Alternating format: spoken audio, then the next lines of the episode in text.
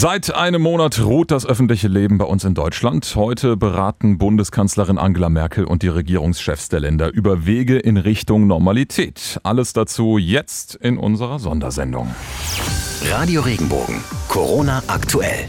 Ja, seit Mitte März sind Deutschlands Schulen dicht. Dass sie nach den Osterferien nächsten Montag wieder öffnen, das gilt leider noch als höchst unwahrscheinlich. Ja, es braucht ja auf jeden Fall Vorlaufzeit, auch äh, weil nicht so ganz klar ist, wie man das angehen soll. Da ist zum Beispiel das Thema Klassengröße. Da wird empfohlen, dass höchstens 15 Schüler in einem Klassenraum sitzen sollen. Für die Grundschulen geht diese Rechnung aber oft gar nicht auf, sagt Ilka Hoffmann, die Vorsitzende der Gewerkschaft Erziehung und Wissenschaft.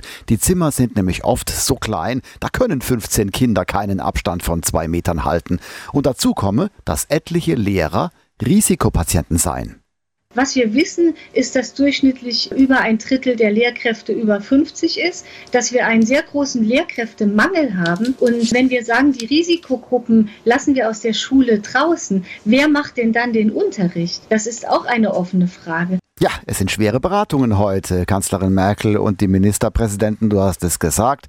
Äh, sie werden heute also am sogenannten Tag der Entscheidung festlegen, wie und wann der Lockdown gelockert werden könnte. Ja, es gibt so viele Fragen. Wann machen die Geschäfte wieder auf? Wann kann ich wieder reisen? Wann darf ich mit meinem Nachbarn endlich wieder in Ruhe ungestört ein Bier trinken und mit ihm grillen? Wann kann der Kleine in die Kita? Wann können wir wieder Geld verdienen? ja, es wird nicht auf alle Fragen eine Antwort geben können heute, aber wir werden doch erfahren, wohin es im Großen und Ganzen laufen soll. Da ist sich Bayerns Ministerpräsident Markus Söder in den ARD-Tagesthemen gestern Abend ziemlich sicher gewesen. Und wir werden sicherlich gewisse Richtlinien gemeinsam auf den Weg bringen. Die Ministerpräsidenten müssen etwas nach regionalen Besonderheiten gehen. Ich verstehe das, wenn in Bundesländern wie Mecklenburg-Vorpommern, wo man ein anderes Infektionsgeschehen hat, die Dinge vielleicht etwas anders angehen will.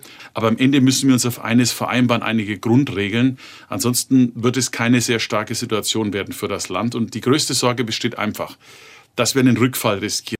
Also, dass wir einen Rückfall riskieren, war hinten ein bisschen abgeschnitten. Es geht darum, den Laden wieder zum Laufen zu bringen, aber dabei keinen Fehler zu machen, auch wenn viele im Moment ganz schön drängeln. Was wir ja dringend brauchen, sind Schutzmasken und da hilft jetzt die Ludwigshafener BASF mit einer riesigen Spende. Ja, die BASF lässt ihre Beziehungen spielen und zwar zu China und in China und kauft dort 101 Millionen Mund-Nasenschutzmasken für Deutschland.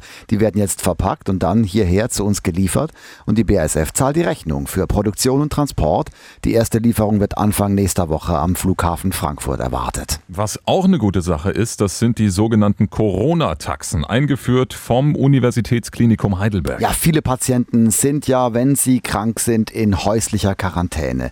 Und das Uniklinikum kontrolliert mit dem Corona-Taxi ständig, wie es ihnen geht. Uta Merle, Medizinerin vom Uniklinikum Heidelberg. Dieses Corona-Taxi ist mittlerweile auch besetzt von Studenten, die ähm, dann vor Ort fahren, den Patienten klinisch anschauen, mit ihm sprechen, die Sauerstoffsättigung mit so einem kleinen Fingergerät messen, den Blutdruck messen und durchaus auch Blut abnehmen und, sich, äh, und wir dann basierend auf all diesen Informationen entscheiden, ob wir auch am nächsten Tag wieder mit dem Corona-Taxi Taxi kommen oder sogar notwendig ist, den Patienten stationär aufzunehmen. Also tolle Sache mit dem Corona-Taxi. Das soll einfach ein schwerer Verlauf möglichst früh erkannt und die Patienten dann möglichst frühzeitig versorgt werden. Und außerdem können eben die Patienten so auch früher aus dem Krankenhaus entlassen und zu Hause weiter behandelt werden. Das entlastet natürlich das Krankenhaus. So viele Urlauber sind wegen Corona irgendwo auf der Welt gestrandet, kann man sagen. Vor gut vier Wochen hat die, Rück die Rückholaktion der Bundesregierung begonnen und äh, die meldet jetzt einen Erfolg. Ja, also man kann sagen, es ist fast geschafft. Inzwischen sind mehr als 225.000 gestrandete Deutsche wieder zu Hause.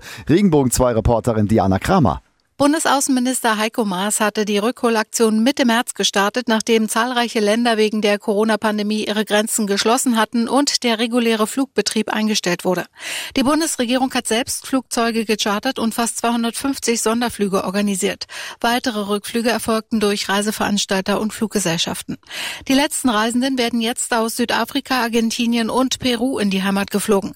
Danach ist die größte Rückholaktion in der Geschichte der Bundesrepublik dann abgeschlossen. Und es noch ein paar weitere Facts zu Corona. Kurz zusammengefasst. Ja, in dieser Corona-Krise sind Kinder weltweit nach Einschätzung des UN-Kinderhilfswerks UNICEF stärker Gefahren im Internet ausgesetzt. Ist klar, sie sitzen zu Hause, haben viel Zeit und werden eventuell auch mal allein gelassen. Also im Schatten von Covid-19 sind die Leben von Millionen Kindern vorübergehend auf ihr Zuhause und ihren Bildschirm zusammengeschrumpft, sagt die UNICEF-Chefin Henrietta Foren. Äh, der Gesundheitsexperte Zeke Emanuel, der glaubt in der Südwestpresse, dass Konzerte und Festivals erst wieder nächstes Jahr stattfinden werden. Und die Produktion im Audiwerk Neckarsulm, die soll ab dem 20. April, das wäre also nächsten Montag, schrittweise wieder anlaufen. Zuvor hatte Audi wegen der Corona-Krise zweimal die Kurzarbeit verlängert. Sie besteht ja seit dem 23. März. Und in Ingolstadt, dem weiteren Produktionsort von Audi, da soll ab dem 27. April wieder begonnen werden.